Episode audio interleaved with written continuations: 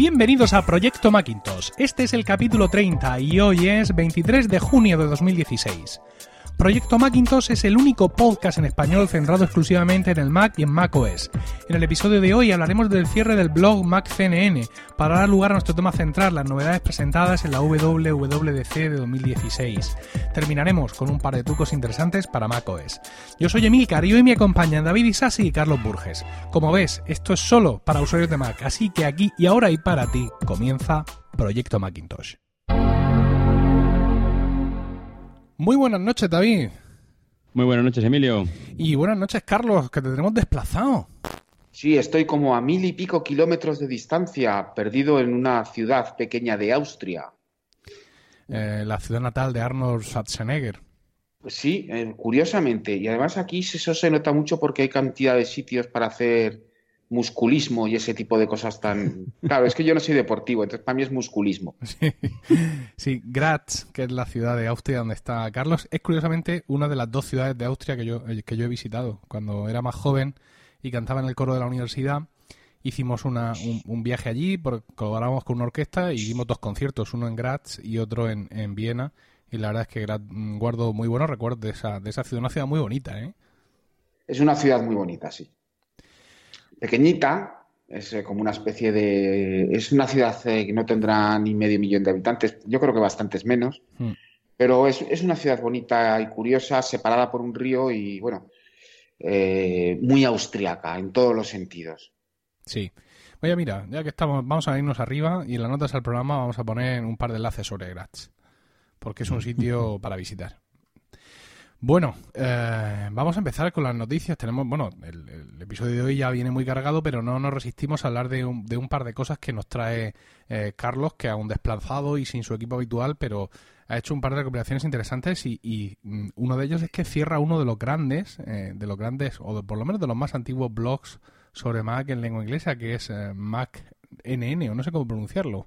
MacCNN. MacCNN, ¿verdad? Habría que meter la C ahí como fuera había que meter la, C como fuera, ¿no? Entonces, de toda su vida los, hemos llamado MacCNN, llevan 20 años, eh, cierran el 1 de julio. No han dado una razón o un motivo por, de este cierre, pero sí, bueno, resulta un poco evidente que la cosa ya no es lo que era. Ellos han publicado un artículo eh, al respecto de su cierre. Entre otras cosas, se quejan de que hablar de Apple ya no sale a cuenta porque todo el mundo habla de Apple. Y yo creo que eso nos da pie para elegir el próximo tema de nuestro, incluso de nuestro proyecto Macintosh.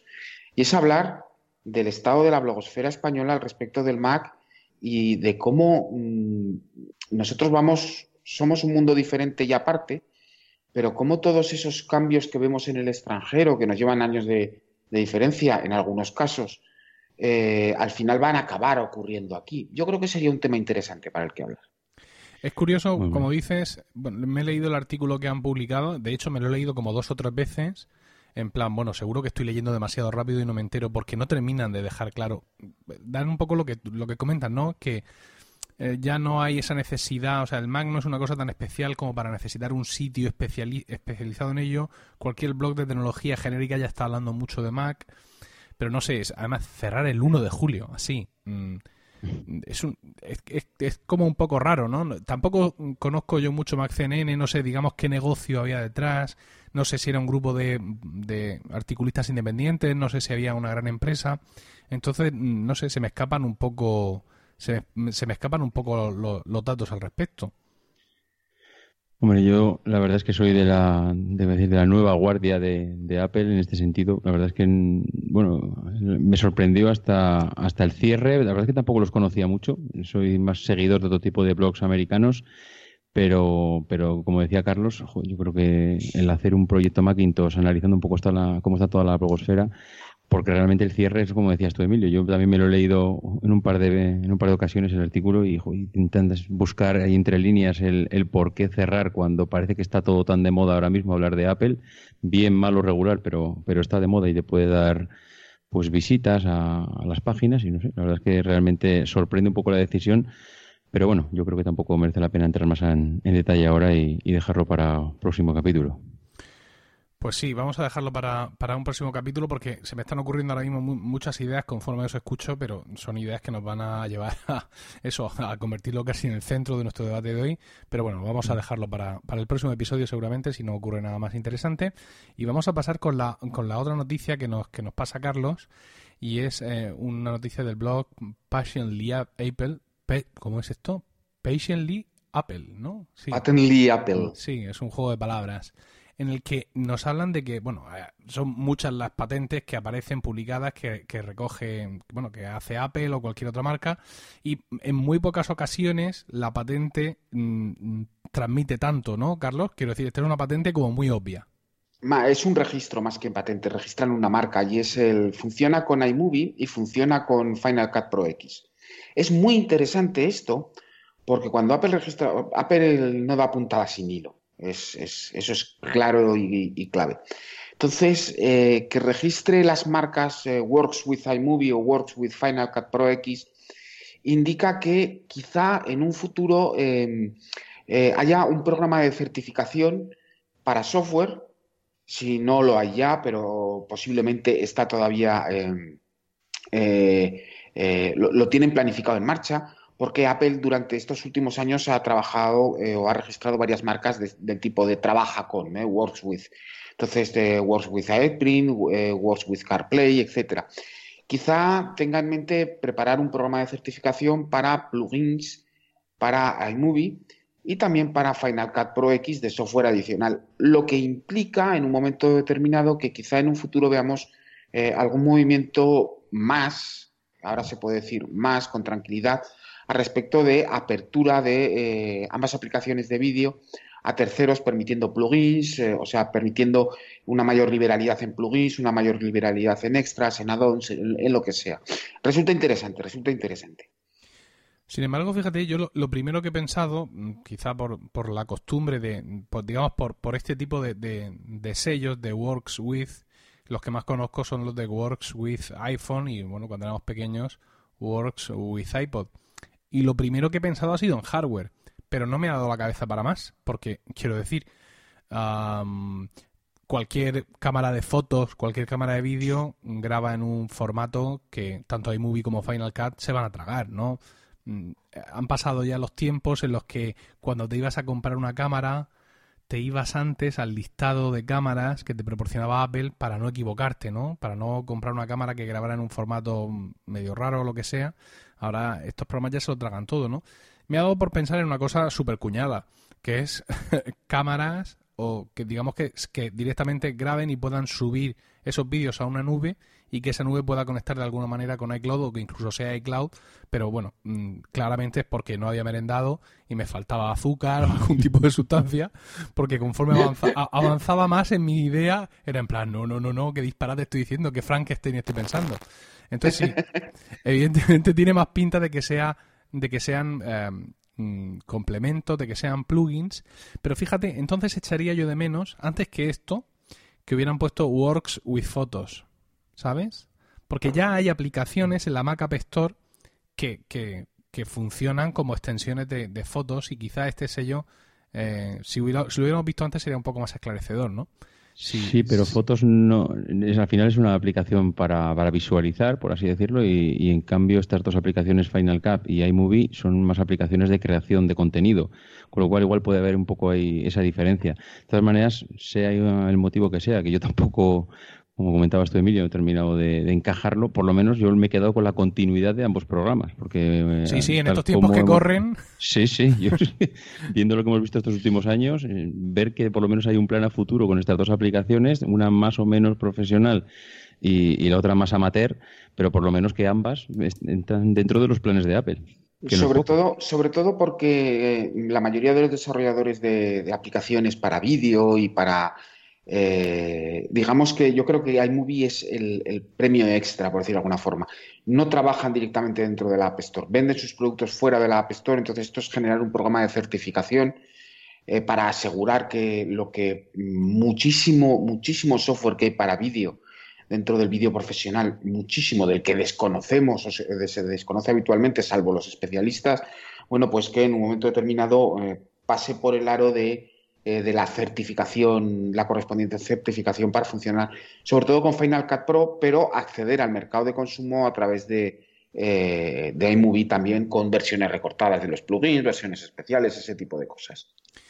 Muy bien, pues bueno, dicho, dicho esto, vamos a continuar con nuestro programa de hoy, que ahora mismo nos toca hablar de la WWDC, porque hoy, como dice el título de nuestro podcast, hoy sí toca.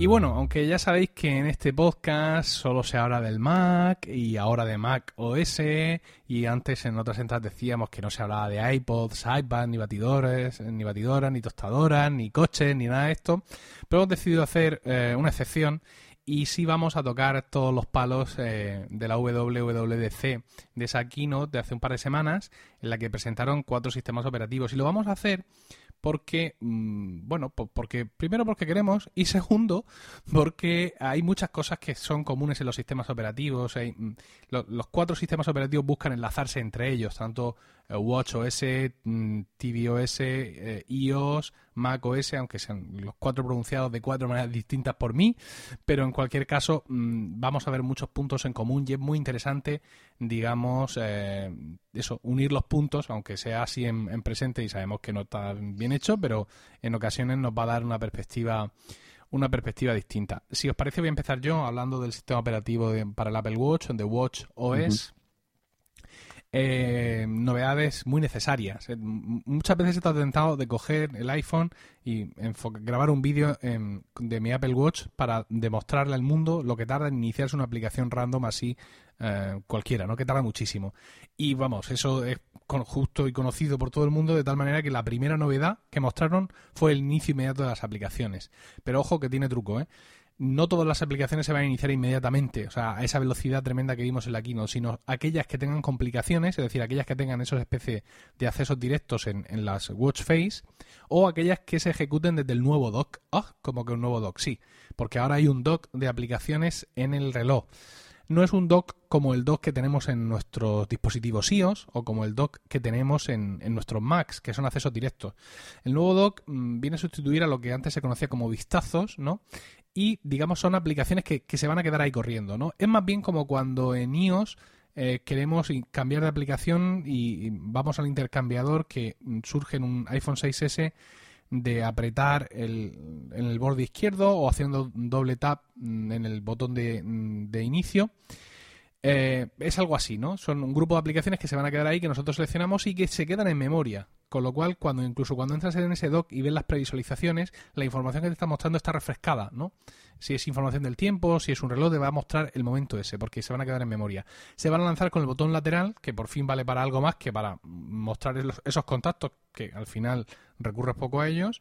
Y bueno, como ya hemos dicho, los vistazos se desaparecen, ya no, ya no van a estar porque están sustituidos por esta, digamos, versión vitaminada, pero sí había una cosa que es, eh, digamos, los vistazos de datos del sistema. Teníamos en vistazos una pantalla que nos decía batería, que nos decía modo avión y todo eso, pues bueno, eso ahora va a un mini centro de control que aparece donde estaban antes los vistazos, es decir, deslizando de abajo arriba de la pantalla del reloj. SOS, eh, ese botón lateral que nos muestra las aplicaciones del dock, estas que quedan en memoria, ahora lo mantienes apretado y tras una cuenta atrás, para asegurarte de que no te equivocas, el reloj llama al número de emergencia del país donde estés, envía tu localización a tus contactos de emergencia y muestra en pantalla los datos médicos. O sea, más no se le puede pedir a un sistema que pretende mantenernos más o menos eh, vivos mientras llegan los servicios sanitarios. Eh, luego hay algunas apps nuevas de, digamos, del sistema del propio Apple. Eh, aplicaciones que están en, en iOS, como Find My Friends, y también recordatorios. Eh, no teníamos recordatorios en el, en el reloj, aunque sí nos saltaban las alarmas de los recordatorios y a través de aplicaciones de terceros como Fantastical podíamos acceder a los recordatorios, pero no estaba la aplicación eh, predefinida. Hay una nueva aplicación también muy rara que se llama Breathe. Es una aplicación que parece ser que como que nos enseña y nos guía para hacer una serie de respiraciones de relajación. Han querido en general aumentar todo lo referido a eh, la medida de tus, eh, de, tus constantes vitales y también la actividad, ¿no? Ahora, por ejemplo, tenemos podemos compartir estos anillos de actividad con nuestros contactos, por fin se produce cierta gamificación ahí y además va integrado con iMessage, que iMessage ahora veremos que le han dado un buen viaje para responder, ¿no? O sea, para que alguien te envíe sus anillos y tú lo puedas responder, sí señor, te ha hecho un campeón, o puedes decir vago, levántate del sofá o alguna cosa de estas. La aplicación de entrenamiento mm, mm, gana una complicación, no es que sea más difícil, sino que las complicaciones es como se llaman esos accesos directos que tenemos en el Watch Face y algunas mejoras en, diseño y también hay mejoras en el acceso a sensores para aplicaciones de terceros. El tema de las silla de ruedas, que ya lo comentaron, es decir, debe de ser eh, hemos hecho muchas bromas en Twitter, ¿no? De cuando estás conduciendo te dice el reloj que te levantes. Pues imagínate si vas en silla de ruedas, ¿no? La gracia que te hace. Entonces, pues se han creado una configuración especial para mm, medir mejor las constantes de las personas que están en silla de ruedas y el oye, levántate, lo sustituyen por oye, muévete un poco, ¿no? O sea, dale un meneo a las ruedas para que no te quedes ahí anquilosado. En los mensajes, eh, un par de cosas. Respuestas pregrabadas, nuestras, no las que vienen predefinidas, no estas de sí, mm, ahora te llamo tal, ya podemos meter las nuestras propias. Y luego tenemos esto de Scribble, ¿vale? Que es, digamos que puedes dibujar letra a letra en la pantalla del, del reloj. Eh, Carlos, esto es del Newton. Por lo menos. No, me, me, vino muy a la memoria, ¿no? Ese, ese tipo de reconocimiento de escritura letra a letra en sí, Eso realmente lo, tienen hace mucho tiempo. O sea, Seredon Newton está en OS X eh, o estuvo en OS X eh, a través de Inkpad y, y, no han abandonado la tecnología. No sé qué tal funcionará si la han mejorado o no. En el Newton no acababa de funcionar maravillosamente bien, en Inkpad funcionaba regular y quizá lo han recuperado un poquito para frases sencillas y tal, para pues en un momento determinado ponerlo otra vez en marcha. Eh, evidentemente mm, eh, la tecnología como tal no la han debido evolucionar mucho porque ahora se va a poder ejecutar. Dudo mucho que directamente en el Watch, pero sí ejecutándose en iOS 10. Bueno, vamos a ver, eh, la aplicación de mensajes trae más cosas, eh, cosas que, hereda de, de, iOS 10. Eh, y bueno, pues ahora, ahora ver, nos explicará David un poco esa aplicación de mensajes que además se llevó una parte de medida quizá de la presentación. por continuar con otro de los sistemas menores, con el otro que es el tvOS, tvOS, todavía no sé cómo pronunciar todo esto es el, el, sistema operativo para el Apple TV 4, recordemos. Entonces, lo primero que anuncian es una aplicación para iOS. Bueno, venga, es una nueva aplicación remote. Existe una aplicación llamada Remote para iOS, una aplicación de Apple, que lo que hace es permitirte controlar el Apple TV y también incluso tu iTunes, de tu ordenador, etcétera, desde esa aplicación. Van a sacar una nueva versión para que la aplicación esta replique realmente todas las facultades y todas las posibilidades que tiene el mando Siri Remote, incluida la posibilidad de usar Siri, es decir, de decirle tú al iPhone en ese modo, eh, quiero ver películas de actores rubios y estas cosas. Por cierto, hablando de eso, dice que ahora Siri, además de títulos y actores, entiende temas, géneros y busca por criterios, que es lo que anunciaron realmente al principio cuando salió, o al menos lo que dieron a entender, ¿no?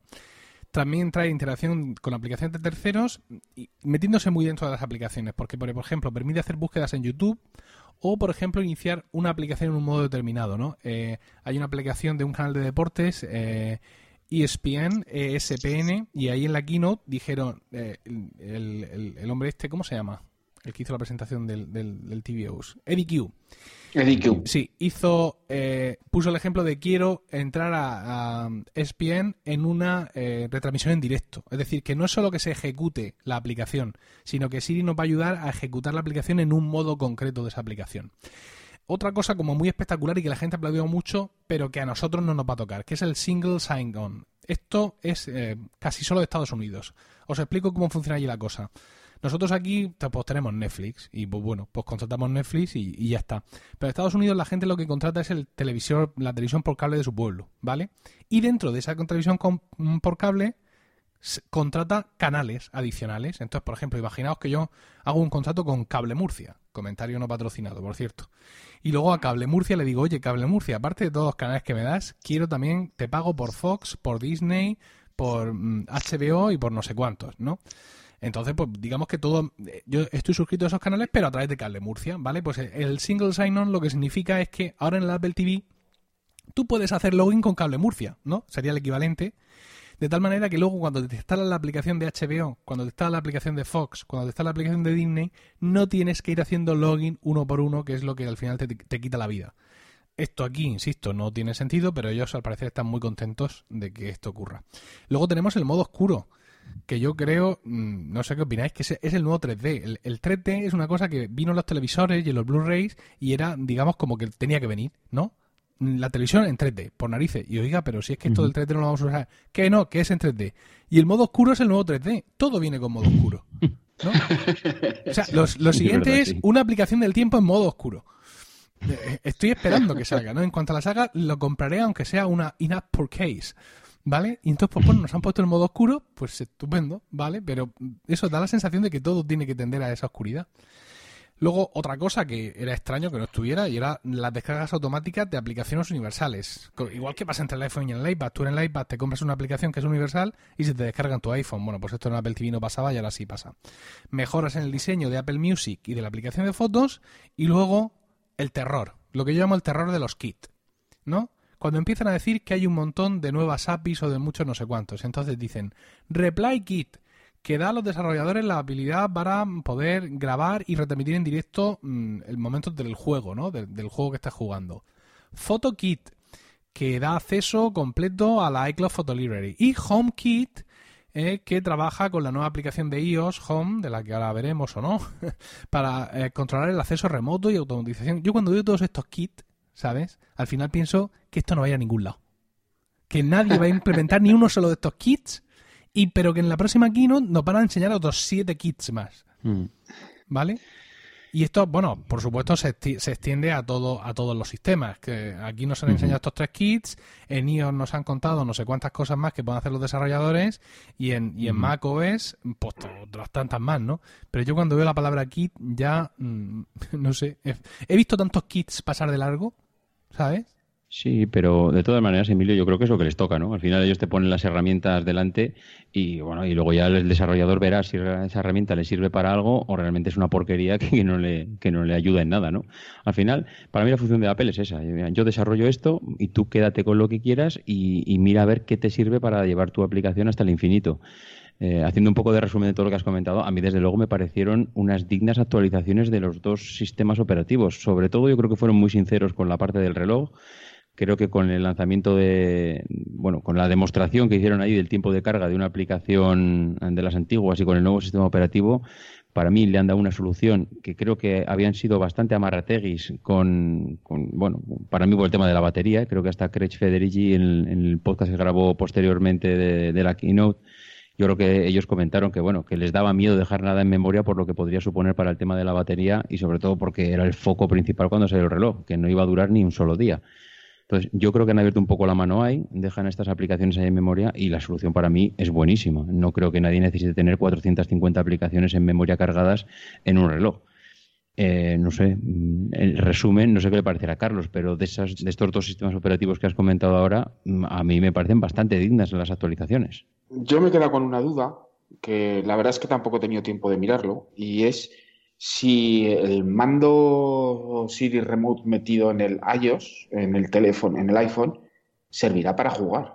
Sí, sí, eso lo, han dicho específicamente. Lo han dicho específicamente, pues eso es un, eso es un puntazo, entre otras cosas, porque eh, habrá que ver eh, la limitación o la cantidad de mandos que se permiten dentro de, porque claro, todo el mundo va con su iPhone, pongamos un ejemplo. Entonces, mm. esto abre eh, la puerta a los juegos de preguntas y respuestas, estas que se han popularizado mucho en la Wii y en, la PlayStation, donde todo el mundo tiene su propio mando y hay un juego de preguntas y respuestas y todo ese tipo de cosas. Si abren la mano y, se, permiten cuatro o cinco mandos, va a haber una categoría nueva interesante de juegos en, para el Apple TV. eso lo va a potenciar mucho. Cuatro, cuatro es el máximo. Cuatro es el máximo. Pues ya los juegos ya los tenemos allí, eso seguro, vamos.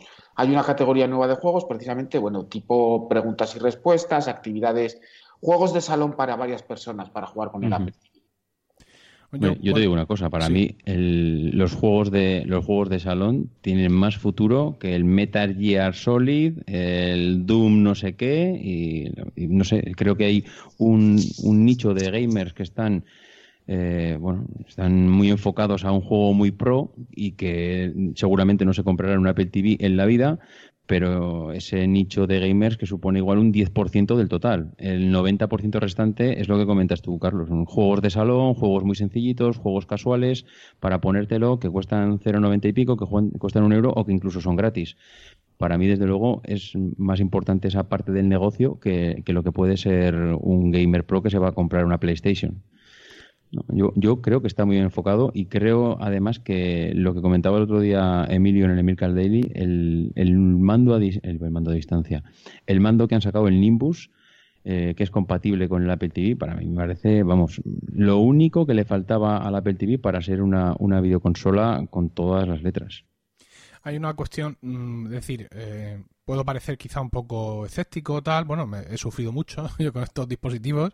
Eh, yo soy usuario de Apple TV de toda la vida, de pequeño, y el Apple Watch desde, en plan, en plan fanboy, desde antes de que saliera en España. Eh, y todo esto. Eh, y muchas gracias, Tomás, que fue el que me lo trajo. Ah, pero mm, hay una cosa que sí, que sí destaco, ¿vale? Aunque me duela también el corazón, y es que mm, ha habido un esfuerzo mm, por Apple desde el, desde el día 1 de, de iOS de hacer los dispositivos iOS cada, cada vez más independientes del Mac, ¿vale? Y ahora cuando estoy viendo la madurez de estos dos sistemas operativos, el, el, del reloj y el de la televisión, los veo también completamente independientes del Mac, ¿vale? Es decir, se ha creado un círculo, ¿vale? A cierto nivel entre los dispositivos iOS, evidentemente el Apple Watch no es independiente del iPhone, ¿vale? Pero que, mm, que todo esto puede funcionar sin tener un Mac, lo cual lo veo muy bien para ellos, ¿vale? Es decir, no la penetración en la marca se puede hacer desde un nivel más bajo de precio. Tú te puedes comprar un Apple TV y ser perfectamente feliz sin tener un Mac y eso te va, pero habrá cosas que te llamen a comprar quizá otros dispositivos de la marca, quizá comprar un iPhone para ver ahí tus fotos de iCloud Photo Library, etcétera. Pero me ha llamado mucho la atención cómo ninguno de los avances que se están haciendo en, en el sistema operativo del Apple TV o en el reloj te llevan a que, bueno, y esto luego te lo tienes que comer en el Mac o lo tienes que hacer en el Mac, sino es o todo aquí en este, el propio dispositivo o como mucho con la servidumbre o colaboración o asistencia para mejorar de un dispositivo iOS. Y eso, pues la verdad es que es, es, es encomiable y hay que felicitarles, digamos, por, mm, por esto, ¿no? Porque estos sistemas operativos sean todos complementarios, pero no estén todos subyugados al gran sistema operativo de escritorio, lo cual le restaría, le restaría vida. Vamos a, ver qué más vida ha cobrado otros sistemas, ¿vale? Voy a dejar de hablar un rato y vamos a escuchar a David Isasi contarnos de, iOS. Le hemos dejado iOS a David porque sabemos que es un, es un topo. Quiero decir, él, está aquí pues porque es lo que le ofrecí. Pero si en vez de Proyecto Macintosh yo le hubiera dicho Proyecto Púrpura, él hubiera sido realmente feliz. Está aquí pues, un poco como, como obligado, tiene su contrato, lo está, se lo ha llevado ya varios abogados, pero se tiene que tocar la flor y seguir grabando con nosotros. Pero bueno, de vez en cuando le vamos a abrir un poquito la ventana para que respire. Así que, David, háblanos de iOS. Bien, este es mi programa. Aquí ya me suelto. Efectivamente. Vamos allá. Bueno, la verdad es que desde luego no hay más que ver el tiempo que le dedicaron al resto de los sistemas operativos y el tiempo que le dedicaron a iOS. Mm, lo fueron dejando, fueron empezando, de, fueron de menos a más y, al final cuando le tocó a iOS, pues ya ahí se... Bueno, bueno, es la primera vez incluso que veo que para presentar un sistema operativo hay dos presentadores, que tuvo que, el amigo Federici tuvo que descansar un rato porque se estaba comiendo prácticamente toda la presentación. Pero bueno, este hombre comenzó con el tema de la, de la pantalla bloqueada, la, en la nueva utilidad, que aparte de reforzar el uso del 3D Touch, que yo me da la sensación de que Apple ya lo quiere, le quiere dar el empujón que creo que los desarrolladores, los desarrolladores no le han terminado de dar. Mm, ha habido bastantes eh, mejoras en este sentido y, bueno, en la pantalla principal es una, es una de ellas, ¿no? Eh, aparte de lo que es 3D Touch, mm, bueno, ellos eh, me comentaban ahora que cuando puedas levantar, cuando levantes el iPhone, lo saques del bolsillo y te lo, y te lo pongas delante de la cara, ya no necesitarás eh, pulsar el, el botón home, que todos nos ha pasado ahora mismo, cuando pulsas el botón home directamente se desbloquea porque te detecta la huella, tienes que estar haciendo ahí virguerías, tocándolo con la uña o alguna cosa así para que, para que no te lo detecte. Y, y, parece ser que, que, bueno, que ahora ya con esta implementación el botón home se queda un poco de lado y no sé si a futuro pueda ser ya un, un, avance más a que el botón home, eh, no sé si en próximos desarrollos del iPhone pueda incluso hasta, hasta desaparecer, ¿no? Eh, bueno, ahí lo de desaparecer con el tema de la huella. He visto por ahí alguna, alguna noticia que comentaba que en los próximos iPhones, aparte de que no iba a haber eh, rediseños bestias como estábamos acostumbrados ahora, incluso podía empezar a detectar la huella eh, en cualquier parte de la pantalla sin que fuese en el botón home. No sé si, Carlos, ahí a nivel técnico tú tienes ahí algo que decir, si eso lo ves factible o, vamos a ver, por es ciencia ficción. Por factibilidad, eh, yo los veo muy capaces. ¿Sí? Lo único que, eh, que bueno, eh, la complicación técnica es importante, ¿vale? Porque Touch ID, em, el problema que hay al respecto de Touch ID es que eh, debajo hay electrónica pura y dura. Entonces yo no sé cómo pueden integrar eso por debajo de la pantalla. Em, me cuesta pensar en, el, en cómo lo solucionarían. Me cuesta bastante pensar en cómo lo solucionarían, en serio. Hombre, la verdad es que sí, lo que dices tú de primeras parece un poco complicado, pero bueno, no, no es la primera vez que nos sorprende con una, cosa así. Y en cuanto a lo que es la mejora en sí de esa pantalla bloqueada, pues hemos visto que le han implementado el test de touch y que bueno, que a partir de ahora parece que vamos a empezar a, poder utilizar aplicaciones con, bueno, con un montón más de, de, capacidad, porque email, pues vamos a poder abrir correos electrónicos allí, vamos a poder ver la aplicación de mensajes mucho más completa, incluso vamos a poder ver vídeos, con lo cual parece ser que, que refuerzan bastante esta, primera característica de la pantalla bloqueada. La segunda característica que presentaron fue en la parte de, Siri, que se abre a desarrolladores. Yo creo que, bueno, aparte que ya se rumoreaba por todos los, eh, por todos los corrillos que, iba, que se iba a abrir, era la gran bueno, esperanza. Yo creo que si no lo hubiesen abierto, vamos, alguno, alguno sale directamente y pega un portazo al salir. Y, bueno, Apple en este sentido implementa herramientas y abre ese grifo que tanto esperábamos todos, porque eh, ahora es lo que comentaba antes cuando comentaba Emilio la parte del, reloj, ¿no? Ellos te ponen la herramienta y ahora está en la pelota en el tejado del desarrollador. Si el desarrollador eh, implementa esto dentro de su aplicación, pues eh, yo creo que estamos ante un gran avance y una de las grandes características de, de este nuevo iOS 10 a ver qué, a ver qué nos presentan o qué son capaces de desarrollar ahora mismo todos esos programadores que estaban allá. Eh, QuickType, bueno, pues eh, es una, una, nueva novedad. Pasamos ahora de un sistema que aprende las palabras que, que usamos para, proponernos un poco, pues eh, mira, eh, has, has, utilizado 40 veces esta palabra después de utilizar esta, con lo cual te propongo esta, que es un sistema que, bueno, que prácticamente lo que hace es mm, pues, ver cuáles son las palabras más repetidas para ver cuál proponer y, para mí es el primer paso de una cierta inteligencia artificial que nos propone en este sistema operativo. Ya no solo aprende las palabras que estamos utilizando, sino que está escuchando esa conversación para ver, en, función de la conversación que estás haciendo, qué tipo de palabras te propone y que vayan con esa conversación. Si estás hablando de comida, si estás hablando de ir al cine, bueno, es un primer paso que para, que para mí hasta ahora no habían dado ese salto, que igual los Google y compañías sí que, sí que estaban avanzando más en este sentido de inteligencia artificial y, yo es el primer esbozo que veo dentro, dentro del iOS y dentro de este teclado que hasta ahora no teníamos.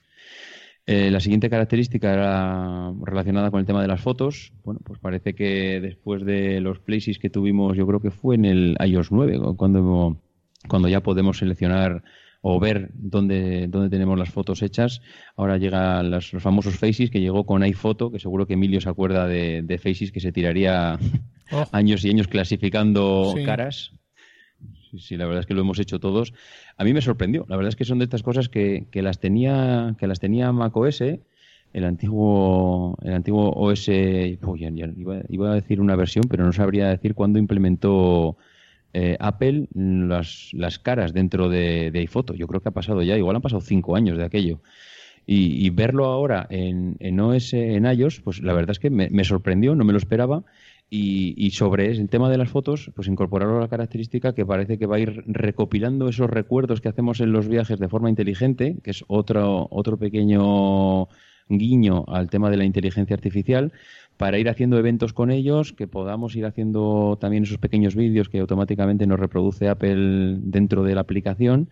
Y, bueno, pues es, un, es un, pequeño paso más sobre las características que ya teníamos en, la parte de fotos.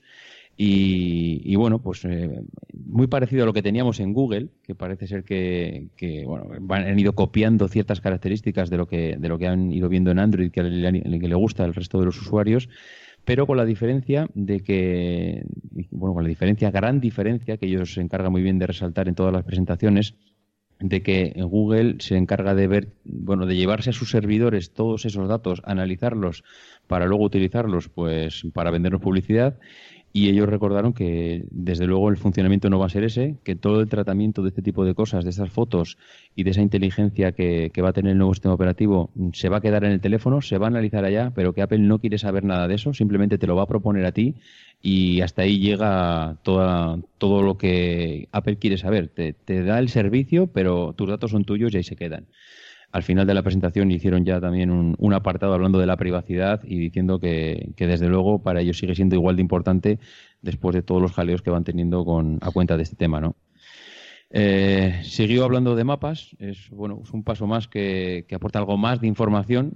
A mí, no sé vosotros, pero a mí me da la sensación de que siempre escucho lo mismo hablando de mapas. Es decir, eh, ahora la nueva aplicación de mapas te propondrá cuáles son los restaurantes que tienes en tu entorno, te dirá cuándo, cuando quieres ir al cine, por dónde tienes que ir, te dirá cómo, si el tráfico es fluido o no es fluido. ¿No tenéis vosotros también esa sensación de que año tras año parece que acaba siendo lo mismo? no sé, eh, que mapas no evoluciona mucho. Eh, yo tengo la sensación muchas veces de, mm, pero claro, mm, fíjate, tú antes no has sabido, no has, no, has podido recordar de memoria en qué versión de, Mac OS o OS 10 implementaron tal cosa. Y es porque el ritmo es tan frenético año tras año que, que, se, lo, he dicho muchas veces en Proyecto Macintosh, desde cuando hacía el programa solo, se difuminan ¿no? las diferencias entre sistemas operativos. Antes, bueno, el salto de Tiger a Leopard, bueno, lo tenemos clarísimo, las novedades, tal. Ahora mismo, los tres últimos sistemas operativos se te emborronan. Y lo mismo pasa con muchas de las cosas, ¿no? Hay algunas de las cosas que presentan y dices tú, pero esto no lo hacía ya antes. Y es que quizá, quizá hacía algo parecido y ahora le han dado como un poco más, le han dado ese punto más de inteligencia o de recomendación, toda esta proactividad que ellos está incorporando desde la última versión, pero que a ti te da la sensación de que, de que esto estaba ya. Mm. Yo, yo, yo voy a ser un poco lapidario y lo voy a resumir lo de mapas en una sola frase. Mapas no es para países pobres. Dios. Mm, bueno, sí, tiene razón. es verdad. ¿Contando como pobre España? Contando como pobre España. Sí, sí, sí. Y, gran parte de Europa.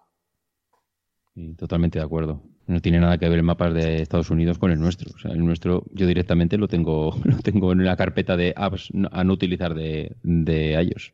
O sea, es así de claro te lo digo, no tiene nada que ver con, Google Maps. Por mucho que haya evolucionado y haya cambiado mucho, pero yo, lo utilizo, pero por ejemplo, pero por, eh, aquí en Austria que estoy ahora, los servicios que me ofrece Mapas no tienen nada que ver con lo que hay en España. Bueno, es una cuestión también de, de, base de clientes, quiero decir. Eh, la cuota de iOS en España no es la de Estados Unidos, evidentemente, y tampoco la de Austria o la del Reino Unido. Y donde más clientes tengas, pues más, más, más, más leña le echas al servidor de, de, de esa zona, ¿no? Evidentemente, Apple tampoco va a destinar muchos recursos a dejar mapas en España perfecto con un montón de recomendaciones, con un montón de proactividad, mm, poniendo gente ahí, miles de personas repasando cada uno de los negocios que ponen, el, tráfico, el clima y las 10 de últimas, si luego aquí somos four cats usando un iPhone, quiero decir, no es que seamos cuatro gatos, en comparación con la masa eh, de Android, ¿no? Evidentemente. sí, pero si no mejora los mapas, es la pescadilla que se muerde la cola. si no mejora los servicios, tampoco tienes opción. Eh, es que solo, solo con que Madrid y Barcelona pusieran los servicios de transporte público, ganaría mucho mapas. Solo Madrid y Barcelona. Ganaría mucho mapas. Ganaría mucha gente, porque en realidad mucha gente en las grandes ciudades de verdad eh, utiliza el mapa de Google solo para ver dónde está la estación de metro más cercana. y si encima añades todas esas opciones, pues es que no me meto con Google, cojo el Maps porque funciona bastante bien y la opción de 3D es estupendo en los sitios donde está implementado. Bueno, pues eh, y, trabajarías con, el tema de transporte público, que yo creo que es la clave de que se empiecen a utilizar mapas. Que para mí el interfaz de mapas es mejor que el de Google Maps. O sea, cuando abres la aplicación y cómo navegas a través de a través de las calles o en la ruta, para mí la implementación es mucho mejor que la que tiene Google. Pero, pero falta, falta, se ven que faltan datos y está incompleto, lo que dices tú. Madrid y Barcelona no pueden estar metidos ahí, cuando realmente es verdad, en una gran ciudad, en el día a día, estás continuamente viendo cuál es la ruta, cuándo tienes que cambiar de estación, cuándo tienes que coger el metro, cuándo tienes que cambiar autobús. Mm, eso falta. Y, por eso digo que termino, acabo viendo eh, las presentaciones de mapas siempre como más de lo mismo. Emilio tenía toda la razón y es que el ritmo es tan frenético que muchas veces parece que se difumina y no sabes cuándo entra una cosa. Por eso cuando el otro día en el canal de Slack os proponía algún tema, decir, oye, igual no es una mala, un, mal tema para un futuro proyecto Macintosh, o igual haberlo hecho incluso antes de esta keynote, el analizar la keynote del, año pasado y ver si realmente todo lo que se presentó entonces mm, se ha difuminado durante este año. Algunas cosas ni nos acordamos de ellas y igual hay otras que realmente se han quedado con nosotros, pero desde luego a mí no me parecía un mal ejercicio para hacer. Pero bueno, vamos a continuar, que si no nos perdemos aquí en, la característica, ¿qué os parece? Pues venga, tírale. Eh, la siguiente eh, característica que presentaron es iTunes Music. Bueno, rediseño para mí totalmente necesario. Yo no fui un usuario de iTunes Music cuando se presentó, pero desde hace dos, tres meses, eh, bueno, me he suscrito a, la parte del periodo de prueba. Eh, reconozco que ha cambiado parte de mi uso de la música desde que lo tengo, pero reconozco también que lo que teníamos hasta ahora era un Cristo, que no hay Dios que se entere de lo que tienes en la nube, lo que tienes en local cuál es esa barrera de, lo que me ofrece Apple y luego hay las diferentes secciones, el para ti, el nuevo. No tengo muy claro dónde tengo que ir a buscar cada cosa.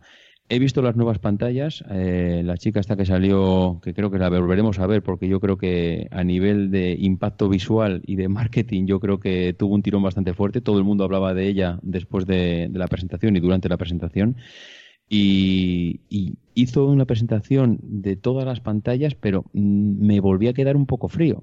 Es decir, no lo que es la distribución de toda la parte de música parece que vale, es verdad, han cambiado la, presentación visual, pero no han terminado de dejar muy claro dónde empieza la nube y dónde empieza tu sistema operativo cuando tú escuchas una música te la descargas, pero te la descargas en tu música, eh, te la descargas en no sé, yo, yo sigo estando liado con esto. Puede ser que sea el único, mm, no digo que no, pero, pero tendrá que seguir dando pasos para, para ver si esto de iTunes Music le puede dar en el morro a Spotify porque hasta ahora mm, la guerra yo creo que la está ganando la competencia.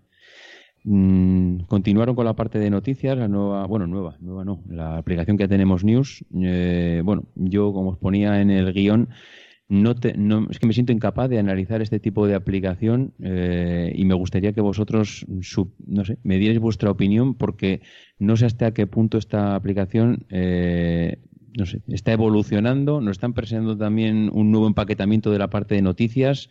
Eh, la parte la parte de noticias la parte... esto quizá lo deberíamos dejar para el próximo episodio ya que vamos a hablar sobre blogs de Apple vamos a ver cómo Apple implementa esta política porque yo creo que da para hablar Da, bastante para hablar. Vale, pues pasamos tema entonces. Pues Vamos pasamos. A, no, consumir esa baza aquí. La siguiente... y luego el próximo. Eso es. Ok.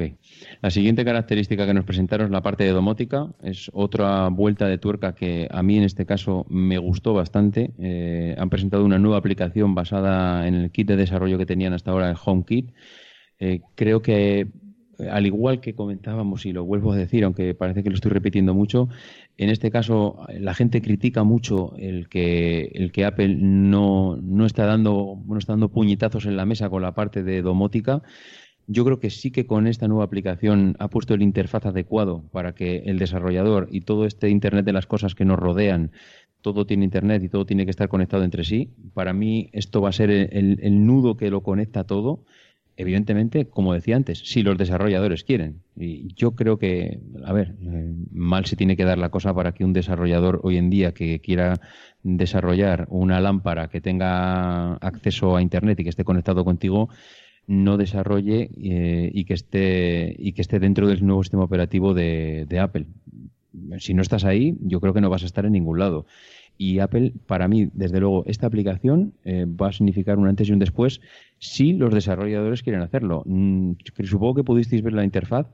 Para mí es eh, la parte superior de las, de las pantallas que presentaron eh, mostraba situaciones, es decir, pues me voy a la cama, entro en casa, llego para que directamente se activen unos cuantos eh, hitos, pues que se encienda la luz de, tu cocina o que se baje las persianas o que se encienda la televisión y luego estaba la parte inferior que individualizaba pues bueno para hacer acciones muy concretas. Mm, desde luego Apple está poniendo tanto en esto como en la parte sanitaria bastantes horas de dedicación de desarrollo de sus programadores y ninguna de las dos, ni la parte sanitaria ni la parte de domótica, están dando respuestas, yo creo que por parte de los desarrolladores, pero si con esto ya no termina de, empujar toda la comunidad de programadores que tienen allí, no sé qué más puede hacer la compañía por la parte domótica. Y se le echa en cara que no haga nada, que es algo que me sorprende porque es la única que está poniendo encima de la mesa alguna propuesta. El resto del mercado están esperando a ver, que, a ver si Apple eh, rompe el mercado domótico, pero es que no va a hacer más. O sea, la parte que le toca, que es de, desarrollar algo y ponértelo delante, está hecha. Los demás, pues veremos si, si terminan de desarrollar algo o no. Mira, el problema es. Eh, sí, Emilio, sí. Yo, yo he, pasado por esto. yo me metí en la domótica doméstica, en los protocolos Z-Wave, en no sé cuántos. Incluso estuve escribiendo muy pocos artículos en domóticadoméstica.com. He tenido aquí dispositivos en casa, no sé cuántos. Y esto, como bien dice eh, mm, Philip de, de que es el que está detrás de domótica doméstica, esto está como en los tiempos del 80-86 o peor. Quiero decir, no hay un usuario un consumidor final así, no un prosumer, no, no, un tío de la calle, ¿vale? Que en su sano juicio se vaya a meter en una movida de estas de domótica. Pero ni uno. O sea, una movida de estas, de, comprar, movida de estas? Movida lo que es, digamos, de los protocolos de domótica doméstica. lo que es comprarte una centralita Z-Wave y entonces comprarte un enchufe o una bombilla Z-Wave de la misma marca y que por no se sabe bien qué no se sincronicen entre ellos. Aunque el fabricante te asegura que con otras centralitas, no de su propia marca, sino de otros, sí se sincroniza. dices tú, ¿por qué? ¿Vale? Esto está, esto está en pañales. Entonces, los pasos que está dando Apple son muy lentos. ¿Por qué? Porque no hay, no hay pasta. Aquí o sea, no existe un mercado, digamos, de, de usuario final masivo a lo bestia que, que esté entregado a esto, pues porque no. Entonces, ¿qué es lo que pasa? Uno no sabe qué es lo que qué es lo que va a pasar, hacia dónde van a ocurrir las cosas. Si estos protocolos se van a simplificar en su interfaz, con lo cual perderían potencia, o si van a ser, digamos, los dispositivos más autónomos, como por ejemplo mm, Belkin Wimo, o por ejemplo las bombillas estas de Philips, o todas estas cosas, digamos, que hacen la guerra por su cuenta que usan eh, el wifi para las comunicaciones, por lo cual tiene problemas de, alimentación, etcétera, pero bueno, ahí está. Y entonces, pues sí, se puede meter la baza de hacerlos compatibles con, con HomeKit. Pero es que HomeKit lleva dos años, esa palabra, ahí, empezó el terror de los kits, ¿vale? La primera vez que dijeron HomeKit fue hace dos años. Y nadie sabía aquello de dónde venía ni por dónde iba saliendo. Yo recuerdo a la gente gritando en la Apple TV, ¡apágame las luces! Porque nos habían dicho que no, que estaban en la Apple TV 4, que... Entonces, pues, el, el, ahora han hecho la aplicación porque han visto que, no nos enteramos de cosas. Ellos lo querían hacer tan transparente que no hiciera falta la aplicación, que fuera solo con Siri. Que Siri automáticamente detectara las aplicaciones que tienes instaladas que manejan dispositivos compatibles con HomeKit y que reconociera esas escenas definidas y que entonces tú le dijeras, quiero apagar las luces. Y eso ya lo había hecho todo el iPhone entero, pero es que no puede ser. No puede ser todo tan abstracto, ¿no? Entonces, pues mm, Apple parece no va a fabricar bombillas, Apple, ni va a fabricar enchufes. Eso está claro. ¿Qué es lo que, qué es lo que puede hacer Apple? Ser el hub, o sea, ser la centralita. Entonces, pues mm, está dando cosas, pero por ejemplo, los de Belkin, que son unos perros, dijeron que sí, que iban a ser compatibles con HomeKit y no lo son, de momento. ¿No? Entonces, parece que incluso los grandes fabricantes, los que tienen productos de estos que se venden en las Apple Store, están dudando si meterse ahí o no meterse o seguir haciendo la, guerra por su cuenta o, qué hacer, ¿no? Es, es, un momento muy en pañales, ¿sabes? Como para, teniendo un poco de conocimiento de, la historia, el criticar a, Apple porque no haga, que no haga qué, bombillas, porque más casi que no puede hacer, ¿no? Y es que es un mercado que está todavía muy, muy, muy, en un estado muy embrionario. No sé, Carlos, ¿qué opinas? Pues eh, dicho por parte de un ejecutivo de la industria de la domótica hace ya cierto tiempo, para ellos uno de los grandes problemas es que eh, las exigencias técnicas que pone Apple a nivel de seguridad, eh, protocolos, etcétera, son muy altas. tienen que pagar evidentemente el correspondiente royalty para que funcione con HomeKit. Bueno, el Works With, etcétera, etcétera, para entrar dentro de los programas. Y eh, con el mercado actual, que no es tan floreciente como nos gustaría, pues ellos solo están dispuestos, eh, dicho de forma clara y concisa, a hacer chapuzas para ir tirando. Protocolos propios, eh, apaños, interpretaciones de los estándares, etcétera, etcétera, etcétera. Entonces, claro, hasta que esto en un momento determinado nos reviente, por algún motivo o alguna razón, pues eh, yo no me gasto en adherirme al programa de Apple, como el caso que citas tú de Belkin, porque me sale muy caro y no vendo dispositivos de domótica, y mientras eh, voy haciendo chapuzas, la gente compra, está descontenta y la cosa no tira para adelante. Pero yo creo que no va a reventar. Eh, eh, Apple no lo va a reventar. O sea, Apple es lo que decía Emilia, es que no se va a poner a fabricar ni bombillas, ni persianas, ni, ni televisión. Bueno, televisiones. No, no, no. pero, Qué grande una, una, persiana, David, tío, ¿te imaginas? Una persiana que se, que se baja y en los, en los agujeritos estos se crea como una especie de mosaico de la manzana, tío. me compro 20. Me compro 20 ahora mismo, por si las retiran, ¿sabes? Me compro 20 aunque sean incompatibles, como por supuesto lo serán, con el eh, raíl de ventanas europeo, porque esta es otra. O sea, yo ya me habría comprado 50.000 cosas de Belkin si no fuera porque el interruptor de Belkin es solo compatible con el agujero para interruptores de las paredes norteamericanas. Porque bueno, Europa es una verbena en ese sentido. O sea, aquí tenemos, somos, hay 20 países y hay 40 tipos de enchufe. Entonces, claro, yo también muchas veces cuando me cabreo yo solo, mirando la web de Belkin, de por qué todo esto no está aquí en España, aquí tenemos una bombilla y media y dos enchufes, y en Estados Unidos tienen la cantidad de cosas que tienen, es en plan, si es que no somos estándar ni con nosotros mismos, ¿no? Pero ¿sabes por qué se, se, mosquea la gente cuando ve las keynote? Porque llevan con este tema un par de años, llevan lo que decías tú, desde que nos sacaron el HomeKit hasta esta aplicación nueva que acaban de presentar, llevamos dos años sin ver ninguna evolución. Cada vez que sale alguien en la keynote, sube el escenario y nos habla otra vez del tema HomeKit, la gente se encabrona porque es que es como no presentar nada porque luego no se ve nada. Al final, mm, en la siguiente, en la siguiente keynote nos presentarán la nueva versión de la aplicación de salud. De salud no me refiero a la que tenemos ahora, sino a la parte sanitaria, pues para intentar que vayas al médico, que coja tus datos, que con el reloj coja tus pulsaciones, que ya no tengas que visitar, que el médico por una por FaceTime te vea directamente en casa no tengas que ir a consulta, pero es algo que llevamos también dos años esperando a que esto reviente por algún lado, pero no revienta. Y no revienta en América. Aquí no te quiero ni contar. Aquí no reventará en la vida. Si no revienta allí, esto es, eso es así de claro. Es que entonces son dos sistemas en paralelo, la parte sanitaria y la parte domótica, que yo creo que Apple lo está intentando. Encima le están acusando de que lo está intentando y que no está haciendo nada cuando es el único que pone un poco un pie delante del otro. Y, dos años igual. Yo espero que con esta aplicación, bueno, eh, Carlos decía que que esto era un cachondeo y que la parte técnica era un desmadre. Pues posiblemente lo sea y sea la causa, pero... No, no, más que, desmadre, más que desmadre en sí es que las exigencias de Apple al respecto son muy duras. Son muy, o sea, es muy exigente al respecto del protocolo, la seguridad y tal.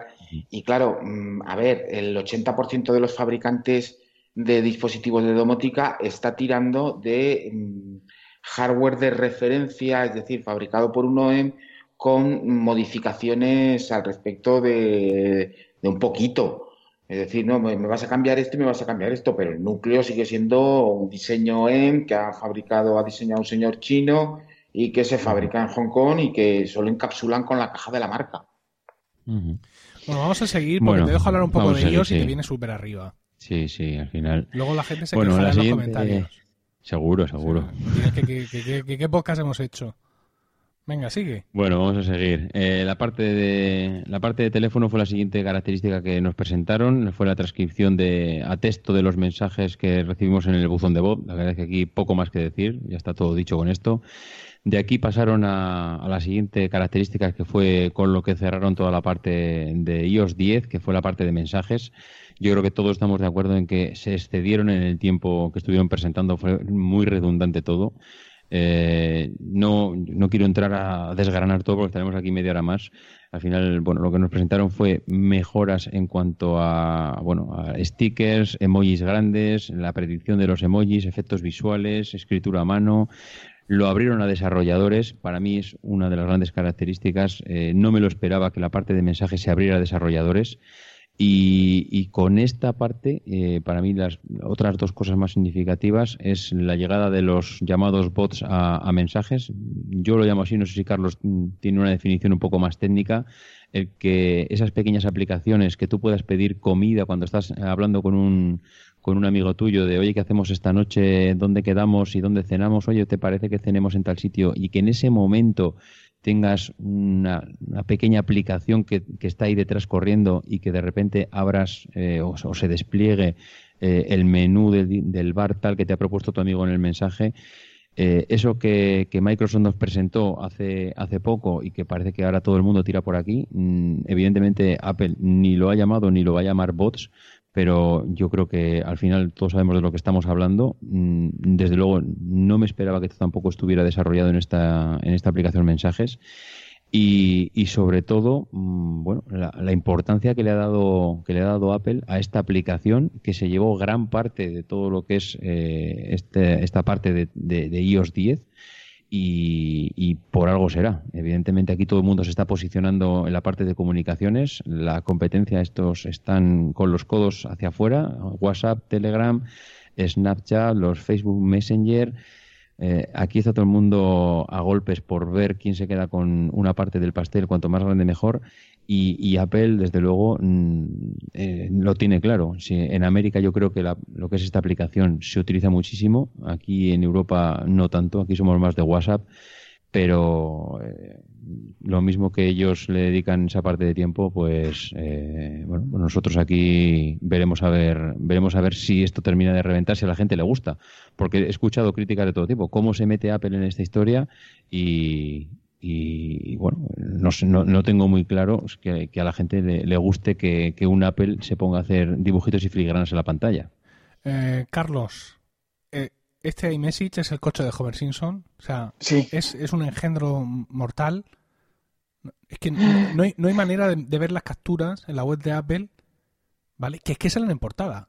¿sabes? En apple.com hay, hay, del slider que hay en portada hay uno en el que sale, o sea, y además es una captura súper desafortunada porque, no sé, un, bocadillo de estos girado, dos cosas por ahí saltando delante de una foto. Hacho. Bueno, eh, mensajes es ahora una plataforma, la batalla por la mensajería de texto como, como entrada a otros tipos de mensajería como es la VoIP, o sea, la mensajería por voz o la, o la voz por IP, y incluso FaceTime, yo creo que eh, están retranqueando todo este tipo de comunicaciones hacia mensajes. Vamos a volver a, pensar en el, en el, antiguo iChat, donde todo estaba centralizado alrededor de, de iChat. Bueno, pues eh, quizá un poco vuelve en este sentido. Y al respecto de los bots, eh, David, solo te voy a decir una cosa. los bots es para países ricos. Nosotros somos un país pobre. También. También. Entonces nos vamos a quedar sin nada. No, nosotros no. Aquí no. El porcentaje no. No, no, no, no, pegará ese tirón. Eh, los europeos. Sí, no estoy de acuerdo, eh, estoy de acuerdo. no somos de mensajes. Eh. Bastante tenemos ya con, con el WhatsApp y el WhatsApp y el WhatsApp y luego los evangélicos de Telegram, como para que encima, bueno, pues como te digan que usas mensajes, te van a mirar raro y te van a decir, tú eres raro, ¿verdad? Raro, raro. Una cosa es que utilice la aplicación mensajes y otra cosa es que el tema de los bots nos acabe llegando también a España y nos lo metan en, por narices, porque puede ser que el tema de los bots lo, veamos en WhatsApp dentro de cuatro días. Sí, pero eso lo ves factible. Hombre, aquí lo tienen que hacer los desarrolladores, pero ante esto es como cuando tienes una plataforma con muchos usuarios. ¿Para quién desarrollas? Para muchos usuarios o para los que te dan dinero. Entonces, eh, yo creo que las decisiones eh, se inclinarán primero hacia WhatsApp y Telegram y quizá luego hacia mensajes o, al respecto de mensajes, pero para temas muy específicos, por lo menos en España y en gran parte de Europa. Estados Unidos es otro mundo, o sea, eso no tiene nada que ver. Y Japón es otro mundo, allí sí que tendrán bots, allí sí que mm. se lanzarán a saco, porque es otro tipo de filosofía. David, ¿alguna reflexión global sobre el sistema? ¿Una conclusión? Yo, la conclusión para mí es que sin llegar a ser algo revolucionario, a mí me gustó en general, creo que es un paso más. Mm, como siempre están los que esperaban el patinete volador. Yo hace tiempo ya que dejé de esperar este tipo de cosas en las keynotes. Creo que son pasos que poco a poco lo que buscan es afianzar aplicaciones, que a la gente le vayan dando un poquito más de lo que hasta ahora tiene. No me voy a lanzar a instalar la beta. Mm, yo, desde luego, ya he, ya he escarmentado después de mis últimas aventuras en las betas como bien dice Carlos y siempre recalca, esto es una beta de desarrolladores y para ellos está hecha. El que quiera, oye, que también es muy libre, ¿no? Hay gente que le gusta cacharrear, me parece perfecto. Yo, en el caso de que cuando se haga la beta pública, que ya esté pulida y, bueno, no sé, si igual en ese momento, igual mi alma de, de y redento, pues acaba pudiéndome y me acabo de instalar esa beta pública, pero desde luego esta parte de desarrollador paso de largo y que sean otros los que experimenten que, cuando has estado allá y tienes el iPhone ahora estable es cuando realmente lo valoras. Eh, yo, eh, y esto no lo quiero comentar porque me imagino que Carlos, igual sobre este tema del Swift Playgrounds que nos presentaron para los chavales en, los sistemas operativos de móviles, eh, igual si queréis comentarlo en la parte más de, de Mac OS, yo creo que es igual, lo digo por la parte de programación, ¿eh? Y es que la verdad lo de Shift Playgrounds yo creo que lo presentaron mal. Yo creo que de hecho en toda la keynote seleccionaron mal los temas, en muchos casos para los desarrolladores. Y eh, donde lo seleccionaron bien, seleccionaron mal el enfoque. Porque Shift Playgrounds lo enfocaron hacia niños, cuando es una herramienta mucho más poderosa de lo que parece. Entonces, cuando yo recuerdo que cuando empezaron a hablar allí de Swift Playgrounds y empezaron la gente, los que estaban ahí sentados dijeron, coño, por fin, perdón, voy a poder desarrollar en un iPad. Y luego mm, veías la cara, yo recuerdo en concreto, hay un punto determinado de la keynote que sale un desarrollador asiático mirando con la boca abierta como diciendo, no me puedo creer esta inconmensurable mierda. De verdad, que me estás hablando de que esto es para niños delante de 5.000 desarrolladores adultos o 20.000 o 25.000. Y luego realmente Shift Playgrounds es mucho más de lo que parece. Pero, pero claro, quizá la orientación no fue la más adecuada. Y eso que estuvimos hablando de un Xcode para el iPad, nosotros en, mm. en, en proyecto, en un episodio. Así que mm, yo creo que alguien debería repasar la Kino, buscar la cara del desarrollador asiático con esa cara de no me puedo creer que me esté pasando esto. Y hacer un de meme, verdad. Hacer un meme. ¿Eh? Sí, ¿eh? Eh, I can't believe it. Pues yo, Carlos. Mi territorio es Discovery o alguna cosa así. yo, Carlos, te diré que, para mí ellos lo sacaron como algo importantísimo. De hecho, lo presentó Tim Cook al final. Era casi el One More Thing. Y, y fue, para mí, desde luego, ellos lo quisieron dar como guinda del pastel y, evidentemente pues tiene el enfoque para que los chavales empiecen a programar y entren dentro de, ese rebaño de programadores y que, y que todo este lenguaje de programación les sea familiar y que cada vez pues tengan ahí esa cantera que vaya entrando poco a poco. Eh, no sé, no sé igual si no era el momento, si, no, yo creo que no era la como tema, no lo sé. No, era, no era la forma y se merece el pareado. se merece un pareado, que es eh, One More Thing, a mí esta cosa plin.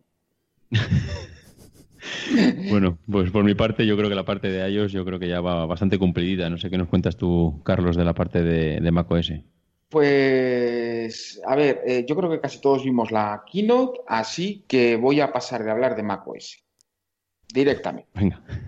Con todo, mi, con todo mi morrazo, ¿vale? Hubo Siri, hubo cositas así nuevas para el usuario, mucha integración con el iPhone, mucho tal. El que no las haya visto, que se, que se repase la keynote, porque por detrás, realmente para desarrolladores, algo de lo que sí que tendrían que haber hablado, quizá no este año, mm, o por lo menos haberle dedicado un par de minutos, cinco minutitos, si no hubiera costado nada. es un cambio muy importante que nos va a afectar mucho a los usuarios de Mac en los próximos años, que es APFS o el nuevo sistema de archivos de Apple. De este tema se ha hablado bastante estos últimos días. Eh, casi todo lo que han cogido, yo lo he visto incluso en algún eh, periódico de prensa generalista, eh, no sé si fue en el español, creo recordar, que agarraron el artículo de Ars Técnica y le pegaron una fusilada. Y claro, se habla mucho de, APFS eh, de forma técnica porque se coge eh, la documentación que ha publicado Apple en Developer, que es muy escasa y sobre todo es muy temprana, más lo que escribió Ars Técnica y con eso se han hecho una composición de ideas y la verdad es que nadie se entera de nada. así que nos vamos a centrar en este tema eh, voy a intentar ser rápido, porque ya llevamos mucho rato, pero voy a intentar ser rápido. Para empezar, APFS es un nuevo sistema de archivos, ¿vale? Eh, no va a estar disponible con Mac Sierra casi con toda seguridad. Es un proyecto a dos o tres años y su despliegue inicial será en 2017, según la propia Apple. Veremos, ¿eh? no obstante. tratar de implementar APFS directamente con Mac Sierra posiblemente tendríamos MacOS Serrucho. ¿eh? con lo cual Apple se va a tomar un tiempo con este asunto, pero quiere empezar a moverlo ya. Posiblemente lo vamos a ver primero en el Apple TV, en WatchOS 4 y en iOS 11. ¿Por qué? Porque son entornos cerrados donde para Apple le resultará mucho más fácil implementarlo y probarlo. Y luego llegar al Mac. Con lo cual, posiblemente veamos eh, eh, APFS en la siguiente generación a Mac o Sierra o incluso en la siguiente. Y que se haga un despliegue eh, primero en, los dispositivos móviles y después en el ordenador. Vamos a hablar de compatibilidades, ¿vale? Eh, la documentación, tendréis el enlace en los links del, podcast, eh, es muy escasa todavía, pero y además es muy técnica y hay que traducirla al humano, ¿no? Por eso esta primera parte vamos a hablar de APFS para seres humanos, ¿no? Los discos con el sistema de archivos de Apple no podrán ser leídos, no, no, no vas a poder leerlos con Yosemite o anteriores. Con lo cual, quien tenga pensado seguir adelante muchos años con Mavericks o tal, que se vaya despidiendo porque no va a poder eh, trabajar con los em, eh, con este nuevo sistema. Es eh, bastante razonable, mm, dicho por Apple, que como no se va a soportar anteriormente a Yosemite, que Apple mantendrá soporte para HFS Plus siempre que no sea para discos de arranque. Esto implica que habrá una actualización del Capitán para dar soporte a PFS en un futuro, eh, entre, en un futuro indeterminado entre 2016 y 2017, pero solo para discos externos, memorias USB, casi con toda seguridad. Será un parche adicional cuando se lance el sistema operativo con el soporte para APFS. Eh, si tienes estructuras de red basadas en eh, Apple File Protocol, Apple File Protocol está deprecado, aunque haya mucha gente, los talibanes del, idioma digan que deprecado es una palabra que no existe, ¿qué tal? Es el término correcto para hablarlo dentro de tecnología. Eso quiere decir que se avisa que se va a quitar, pero todavía funciona. Con AFPS desaparece AFP de la transferencia de archivos de red y solo va a quedar Samba. Así que todo el que tenga em, e, entornos de red basados en AFP para temas profesionales, que se vaya pensando que en dos años desaparece, ¿eh? conforme vayan entrando los nuevos sistemas operativos. Otro detalle importante, las utilidades de reparación de discos, eh, particiones y sobre todo las aplicaciones para la recuperación de archivos deberán ser actualizadas para dar soporte al nuevo sistema de archivos. Esto supone que posiblemente habrá actualizaciones de pago para todas esas aplicaciones eh, porque van a tener que dar soporte a, a PFS y ya veremos lo que pasa en cuanto a la recuperación de archivos contra el nuevo sistema, porque hay muchos cambios dentro de la estructura del sistema de archivos, muchos cambios. Hay noticias buenas, evidentemente. Esto va a afectar específicamente a las copias de seguridad de Time Machine, pero esto está, todavía por evaluar. Tentativamente van a ser mucho más rápidas y ocuparán mucho menos espacio. ¿Cuáles son las ventajas de APFS que nos van a gustar especialmente? Bueno, se va a optimizar mucho más el espacio del disco. Seguramente yo estoy casi seguro que vamos a ver cómo el sistema de documentos ocupan menos espacio maximizando el espacio de los discos SSD. Es posible que incluso veamos hasta reducciones de hasta un 30%, pero está por ver, porque eh, nos podríamos poner muy técnicos hablando del tamaño del bloque, de la estructura, de cómo se va a escribir en el disco y tal, pero em, es demasiado, tecnológicamente demasiado profundo. Custó no ha bajado hasta allí, son 12.000 metros de profundidad bajo el agua y es demasiado eh, espeso, ¿no? Pero eh, que seguramente vamos a ver cómo el sistema de documentos ocupan menos, es, eh, es una muy buena apuesta. Vamos a ver mayor velocidad en el acceso a archivos, lectura y escritura. Esto es muy importante y, sobre todo, una característica muy bienvenida para los que trabajan con versiones vamos a ver el aumento de cantidad de versiones a las que podemos acceder de un documento. Esto es muy, como dirían los americanos, es muy clever, ¿eh? lo han hecho muy bien, porque las nuevas versiones de un documento solo van a ocupar los bloques de disco modificados que serán guardados en una nueva ubicación. Esto supone que habrá un acceso más rápido al archivo porque solo vamos a recuperar unos muy pequeños bloques que van a corresponder solo con las partes del archivo que se han cambiado. Con lo cual tendremos más versiones y un acceso más rápido. Esto implica también mejoras en la copia de seguridad de Time Machine, porque si se implementa eh, ese modelo de trabajo para las copias de seguridad de Time Machine, veremos copias más pequeñas y considerablemente más rápidas a la hora de desplazarnos por Time Machine. Y eso va a ser una gran alegría, porque desplazarse por una copia de seguridad de Time Machine, a veces, eh, cuando hay muchas copias y vamos muy atrás en el tiempo, eh, mm, se toma su tiempo por no decir que se toma igual del tiempo de los meses que vas atrás en el tiempo. O sea, que le cuesta mucho incluso cuando lo tengas en un disco rápido, en una interfaz rápido, etc. Vamos a hablar ahora de la seguridad. Eh, seguridad para gente normal y seguridad para psicópatas. Eh, seguridad y privacidad es fundamental en el diseño de, de ACPS. Eh, me gustaría ver, o tengo mucha curiosidad por ver cómo eh, los diferentes gobiernos implementan los estándares de ACPS directamente en los estándares de eh, calificación para que luego los productos de Apple entren dentro de las compras gubernamentales. Generalmente es un proceso que tarda dos años, pero ACPS viene muy bien preparado, aunque viene en dos velocidades. Y va a depender mucho del Mac que tengas a la hora del tema del cifrado de los datos. En OS X, el, cifrado total del disco ha estado disponible desde el iOS, desde OS X 10.7. Y en iOS, la protección de datos que encripta cada archivo de forma individual con su propia clave ha estado disponible desde iOS 4, porque llevan mucho tiempo, entre otras cosas porque disponen de discos flash donde la velocidad nos permite eh, eh, cifrar algo que eh, gasta ciclos de procesador y gasta eh, procesos de lectura y escritura. Eh, AFPS combina ambos eh, niveles de seguridad en un modelo unificado que cifra mm, los metadatos de los archivos del sistema. AFPS mm, soporta el cifrado de forma nativa y vas a poder elegir hasta tres modelos de cifrado. ¿Vale? El normal, es decir, no cifras nada y mantienes, es como si ahora no activas FileVault. Eh, el cifrado con una sola clave y el cifrado con varias claves de encriptación por eh, archivo o por datos de un archivo y eh, una clave separada para los metadatos sensibles. ¿Qué significa esto? Vamos a explicarlo, intentar explicarlo para humanos porque a veces es un poco difícil tratar de, eh, de explicarlo. Eh, nosotros dispondremos de la posibilidad de no cifrar los archivos de nuestro eh, disco, hacer un cifrado general para, todo el, para todos los archivos o un cifrado específico para ciertas zonas del disco. Entonces, para ciertas zonas del disco, ciertos tipos de archivos, se utilizará ese cifrado con multiclave.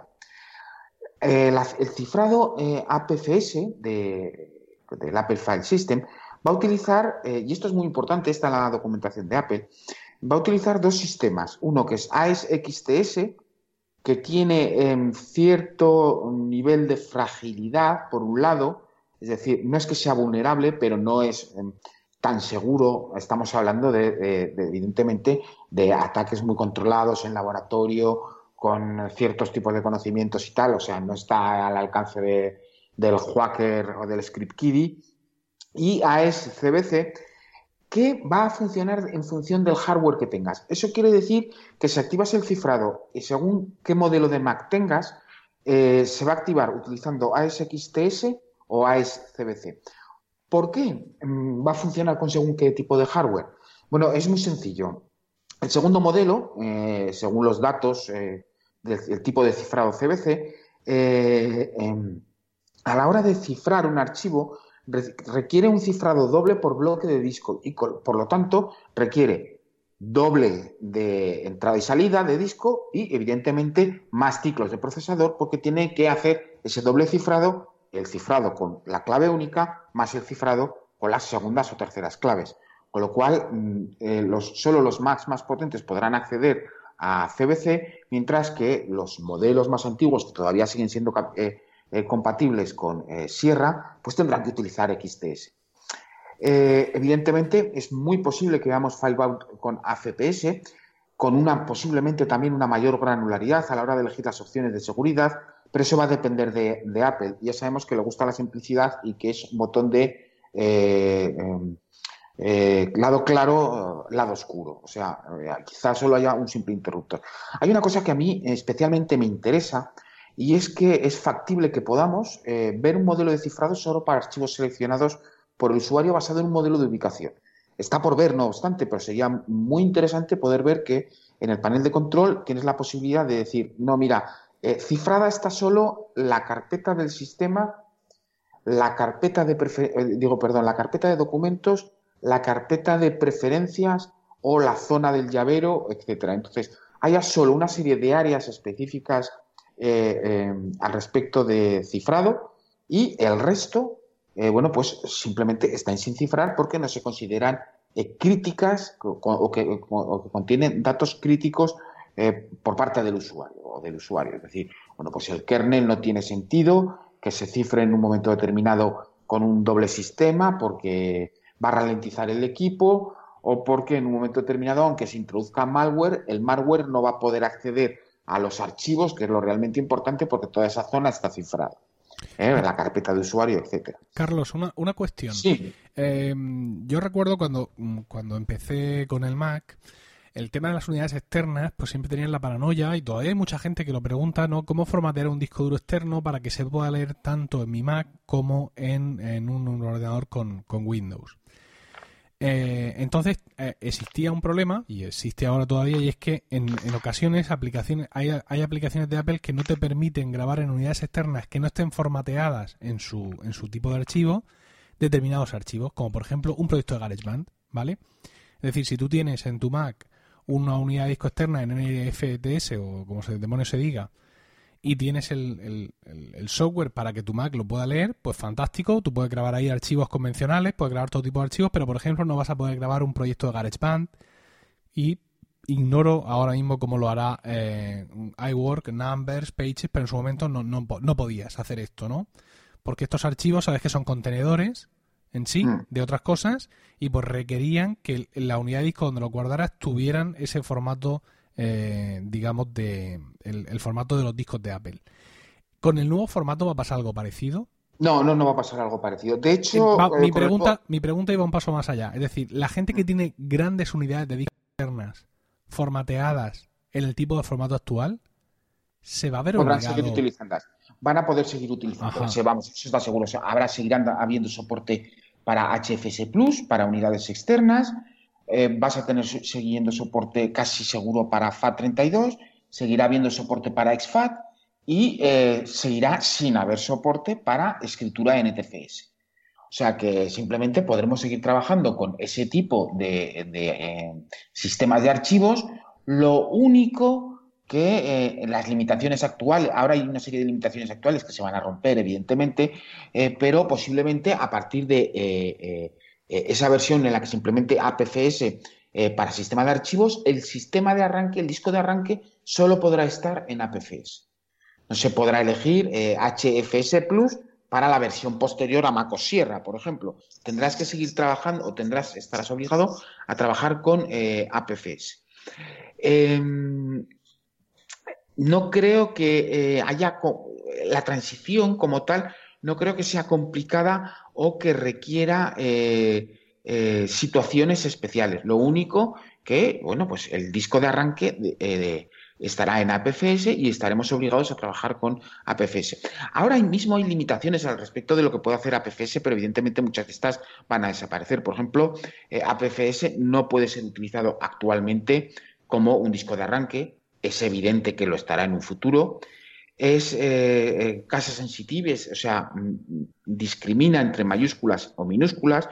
Este es un tema muy importante, este es un tema al que hay que hacerle un seguimiento muy importante y no solo por nuestra parte, sino también por los desarrolladores, porque eh, si Apple mantiene esta política de eh, eh, caso sensitivo, es decir, que una carpeta que se escribe Carlos con mayúscula y otra Carlos con minúscula, el sistema las interpreta como diferentes, las aplicaciones, por ejemplo, de Adobe no soportan este sistema de archivos que está disponible también como HFS Plus.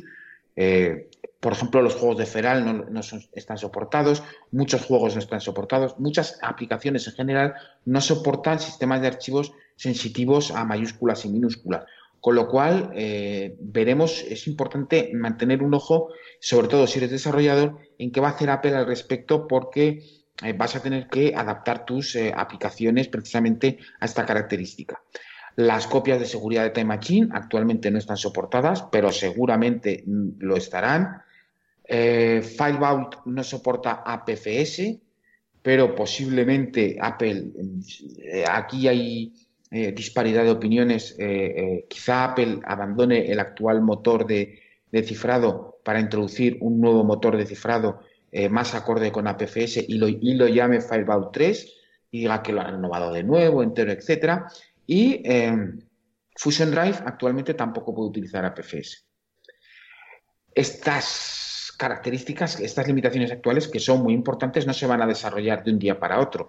Con lo cual, el plazo razonable de dos años para que podamos tener un Mac con APFS eh, es eh, razonable, es razonable pensar que estará disponible, pero esto nos ofrece eh, una visualización rápida del futuro de MacOS, ya no es OX, MacOS, con vistas a dos años y sobre todo eh, a qué van a poder hacer aplicaciones al respecto del trabajo eh, con el sistema.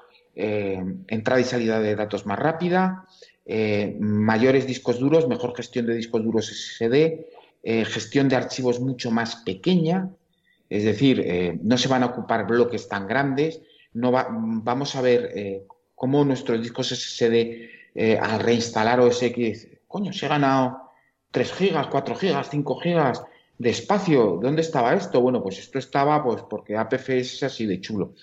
Em, yo creo que va a ser una mejora eh, muy importante. Y bueno, todo lo que hay detrás de Maco Sierra eh, lo puedes ver en la Kino. De verdad, hay alguna característica interesante. El exceso de. Eh, el movimiento de archivos iCloud me parece excesivo, una característica que yo no sé si va a requerir de muchos usuarios que tengan que ampliar sus planes de iCloud. Eh, ya veremos, ¿vale? Eh, quizás es un poco pronto eh, para hablar de la beta y de las nuevas características, pero yo creo que es mucho más importante hablar ahora del, del Foundation de APFS porque va a tener mucha más importancia en los próximos dos años de la que parece en sí. Bueno, pues está claro que esto es lo más, digamos, el cambio realmente más profundo que hay en el sistema, porque como tú bien dices, no, no es por, por no hacer nuestro trabajo, pero el resto de novedades en, en, Mac OS, pues bueno, siendo interesantes y complementando las de los otros sistemas, desde luego no tienen la relevancia que, que puede tener el nuevo, el nuevo sistema de archivos. Evidentemente es una cosa a largo plazo, ¿no? pero que cuando llegue, pues... Eh, y, hay una cosa muy interesante que me dices que, bueno, cuando hablas de las carencias del sistema, dices que no soporta Fusion Drive. Bueno, es que es muy posible que dentro de un par de años ya no nos haga falta, ¿no? Es decir, que mm. en este mirar hacia adelante, pues los SSD hayan evolucionado suficiente como para que ya presenten unos tamaños de disco a unos precios razonables. Por ejemplo, y por, por comentar así cualquier cosa, el MacBook que me voy a comprar de aquí a 48 horas. sí, por, poner un ejemplo, viene con un SSD de 512 gigas. Eh, pensar en un SSD de 512 gigas hace un par de años, ¿sabes? Era directamente con una hipoteca previa de aquel trozo de huerta que te dejó la abuela. Sí. Entonces, pues bueno, eh, es, normal que en un sistema, digamos, tan planteado a, largo plazo ya se hagan inmediatamente unos sacrificios eh, porque no merece la pena investigar en, en, todo esto, ¿no?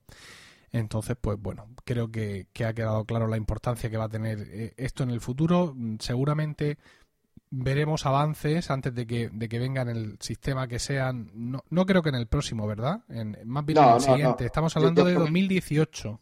En, en, en, 2017 se anunciará la siguiente versión de, eh, de MacOS, o sea, vamos a pasar 2016 desde. Eh, si digo la fecha, mm, igual luego me equivoco pero yo tengo un ojo especial para saber cuándo sale MacOS y yo diría que este año va a salir el 30 de septiembre, al igual que el año pasado, que es viernes. Bueno, bueno. Y el año pasado no me equivoqué por mucho, dije finales de septiembre, te dije no, siempre sale en octubre. Digo, no hay tantos cambios en el capital sobre Yosemite como para justificar un desarrollo tan largo y yo no veo cambios eh, tan gordos en Sierra como para justificar un desarrollo tan largo. Así que es muy posible que veamos 28, 29, 30 de septiembre Sierra y eh, a ellos ya no lo tengo tan claro. Y que eh, en WatchOS 4 y en iOS 11 veamos directamente a FPS y en la siguiente versión de la siguiente de Sierra, pues posiblemente casi seguro también o quizá en la siguiente. Bueno, para terminar, eh, os recomiendo que vayáis a la, a la web de Apple. Eh, en portada, como os he dicho, hay un slider donde nos, nos proponen varios temas. Eh, entonces, mm, me ha llamado la atención el de Mac OS Sierra, porque han hecho una cosa que creo recordar la primera vez que la hicieron fue en la página web de presentación del, del Mac Pro, del actual Mac Pro, el, el, cilindro oscuro. Y es que tú ves Mac Sierra y dices, ver la preview, le das y de pronto te encuentras delante con, bueno, es un, texto que te dice baja para abajo, entonces bajas para abajo y ves el, fondo de pantalla, ¿no? De Mac OS Sierra. Le sigues dando para abajo y ves que no avanzas para abajo, que lo que estás haciendo es un zoom out, no estás saliendo de un zoom y sigues en el zoom y de pronto ves que donde estabas es en la pantalla de un, de un MacBook, ¿vale? Hasta que ya termines de hacer ese zoom y ya entonces sí vuelves a hacer para abajo. Es una, una inmersión ahí en esa realidad extraña y, es muy bonito y yo sugiero que, le echéis un vistazo para ver además pues todas estas cosas que no hemos comentado aquí pero que se ven perfectamente ahí en esa preview que podéis ver en la keynote y que desde luego pues complementan la soberbia explicación sobre el nuevo sistema de archivos que nos ha dado Carlos y creo que con esto continuamos con nuestro programa Hola Emilio, David y Carlos me llamo Miguel soy estudiante de medicina y soy de Barcelona.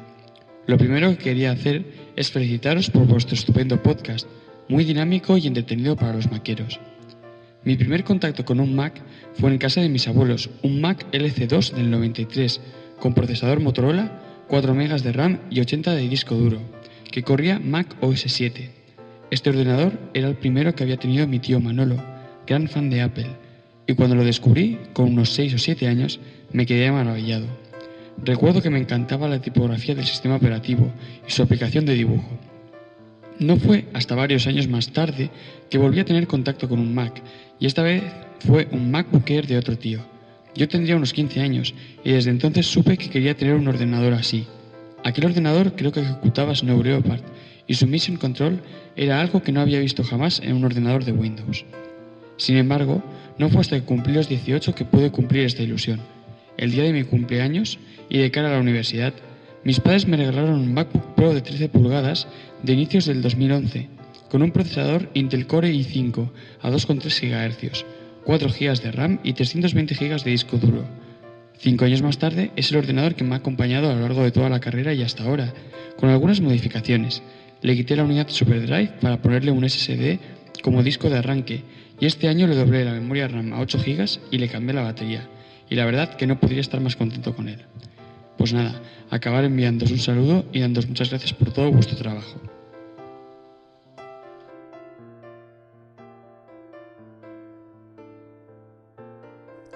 Muy buenas, hoy me ha tocado a mí la sección de trucos y voy a ofreceros un par de cosas que, bueno, me resultan muy interesantes dentro de lo que hay en eh, Mac OS. La primera de ellas es sobre Spotlight. Ya sabéis que Spotlight este es el sistema bueno, que además funciona en todos los sistemas operativos de Apple para búsqueda. Lo interesante de Spotlight es que no busca, encuentra porque nuestro sistema eh, está ya previamente indexado, con lo cual no tiene que hacer la búsqueda cada vez, sino simplemente mm, ver a ver dónde lo dejo, por así decirlo. Eh, pero claro, esto también hace que a veces pueda fallar. La reindexación, eh, perdón, la indexación de Spotlight se puede corromper, puede dejar de funcionar, pues pueden pasar mil cosas, pues porque los ordenadores en realidad pues son como personitas que están ahí en su caja y pues también tienen fallos y también tienen malos días. A mí me ha pasado esto recientemente en mi Mac Mini. Eh, una de las aplicaciones que, uso casi a diario es Feeder, escrito Feeder, ¿vale? Feeder es una aplicación con la que yo eh, creo los feeds de todos los podcasts de Milcar FM. Entonces, pues para mí es muy natural presionar comando Alt para lanzar la búsqueda de Spotlight y escribir FE y rápidamente eh, aparece Feeder como una de las opciones. hasta que dejó de hacerlo. Mm, dejó de hacerlo, no sé bien por qué. Entonces le daba FE y me salía pues Feedback Assistant que es un resto que tengo ahí de alguna beta que habré instalado de Mac OS, eh, o me salen otras cosas. Y si ya ponía más letras, pues la cosa no podía ir sino a peor. Eh, hubo un momento que poniendo Feeder 3, que es el nombre exacto de la aplicación, porque su versión me la abría, pero ya llegó un momento en que tampoco. Entonces, eh, bueno, mm, siempre corriendo en el día a día, pues pensé en buscar un atajo. ¿Qué es lo que hice? Pues comenté el, comenté la aplicación. No es que la comentara con alguien en el bar. Dijo, oye, por cierto, Feeder 3, oh, ¿qué me estás contando? Sino que me fui a la carpeta de aplicaciones, busqué la aplicación en sí que está, que está aquí, Feeder, eh, la seleccioné, esto lo podéis hacer con cualquier aplicación, dándole comando I me da la información y tengo ahí un campo, aparte, bueno, ahí aparece etiquetas, eh, no sé qué, información, última vez que se abrió, tamaño, esto, lo otro, el de la moto, y hay un apartado que pone comentarios. Entonces esos comentarios que ponemos ahí también se indexan en Spotlight. Entonces puse ahí como comentarios, puse feeds, ¿vale? Con lo cual, aunque buscando por feeder la aplicación no salía, pero si buscaba feeds sí, sí salía. Y bueno, pues estuve así un tiempo, todo esto por, por, pura vagancia, ¿no? Hasta que llegó un momento ya en que ni por feeds salía. De hecho, hubo un momento en el que buscando documentos que sé que están en iCloud Drive o en carpetas en el disco duro, pues tampoco me los encontraba o me salían como opciones muy lejanas cuando lo que yo estaba replicando era el nombre completo. O sea, claramente tenía un problema de corrupción en el indexado de Spotlight. ¿Qué tocaba hacer? reindexar Spotlight. ¿Cómo se puede hacer esto? Pues de mil maneras, realmente. Pero yo voy a, explicar hoy una que es súper vikinga y que precisamente por lo radical de la cosa me ha gustado mucho. A, ver, hay aplicaciones que te lo hacen, ¿no? Aplicaciones de estas de mantenimiento que te lo ofrecen como opción.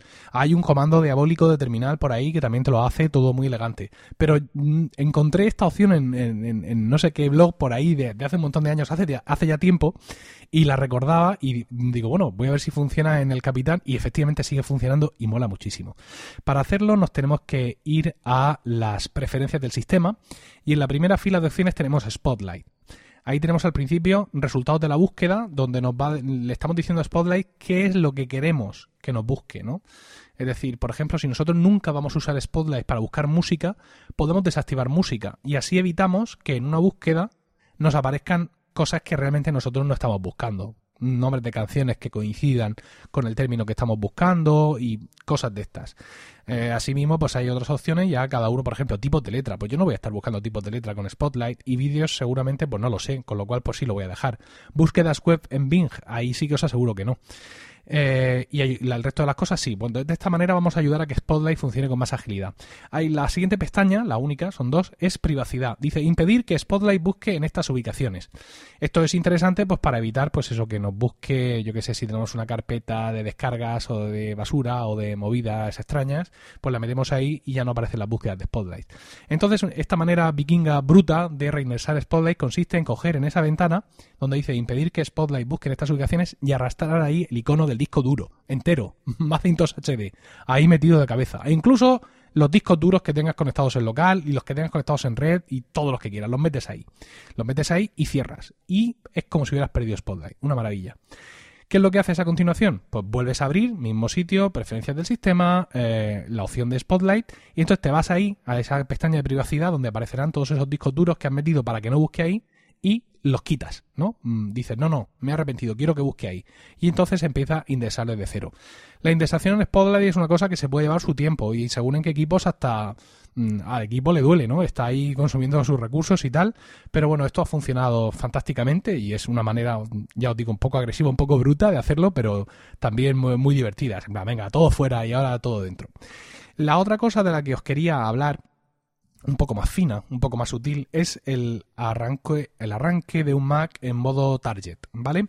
Esto eh, sirve cuando tenemos dos Macs, dos Macs muy distintos y en un momento dado nos gustaría que uno fuera el otro y el otro parte del uno o algo así. ¿Cómo, ¿Qué es esto que estoy diciendo? Pues es mucho más fácil de explicar, por ejemplo, con lo que yo voy a decir. Me he comprado un nuevo MacBook, ya lo he comentado en la sección anterior, y está a escasas horas de llegar a mis manos y poder lamerlo, por qué no decirlo y acariciarlo.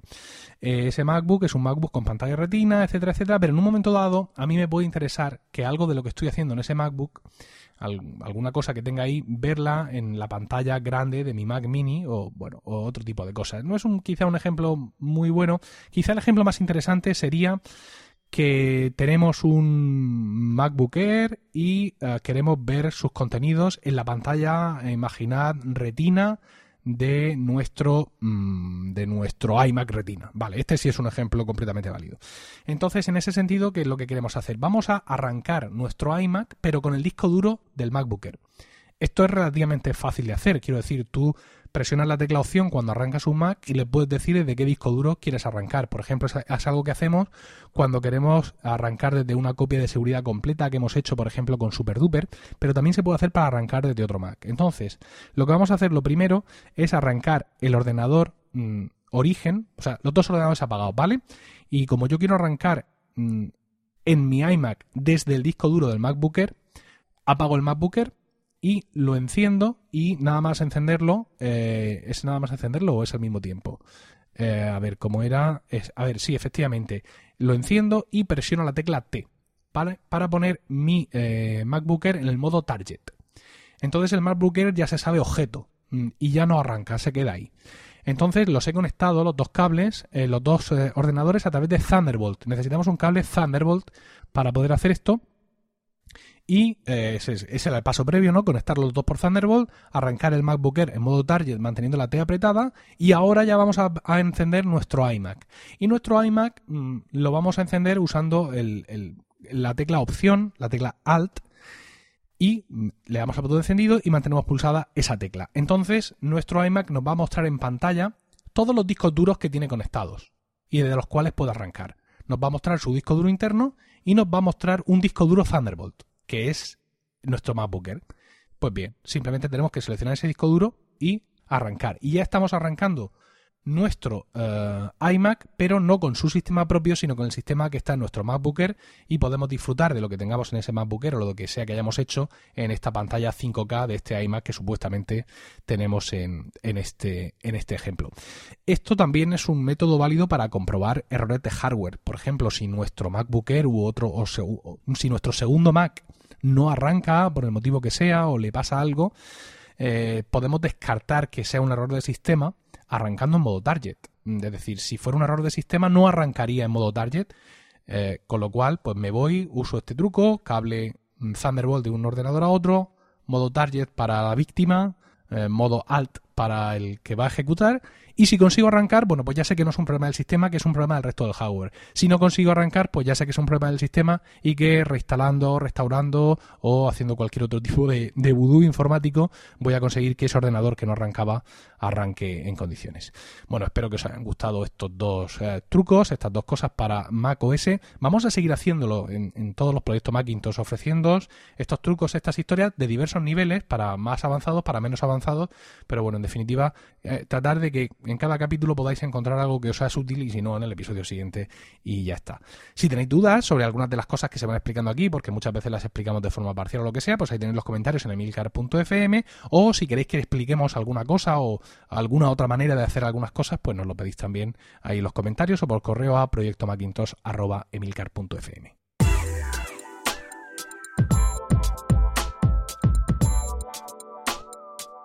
Aquí termina Proyecto Macintosh. Gracias por el tiempo que habéis dedicado a escucharnos. Tenéis nuestros datos de contacto en emilcar.fm barra Proyecto Macintosh, donde esperamos vuestros comentarios.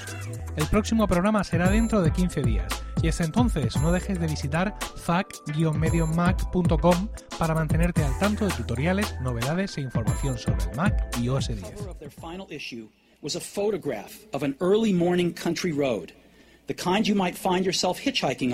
If you were so adventurous. Beneath it were the words, Stay hungry, stay foolish. It was their farewell message as they signed off Stay hungry, stay foolish. And I have always wished that for myself. And now, as you graduate to begin anew, I wish that for you. Stay hungry, stay foolish. Thank you all very much.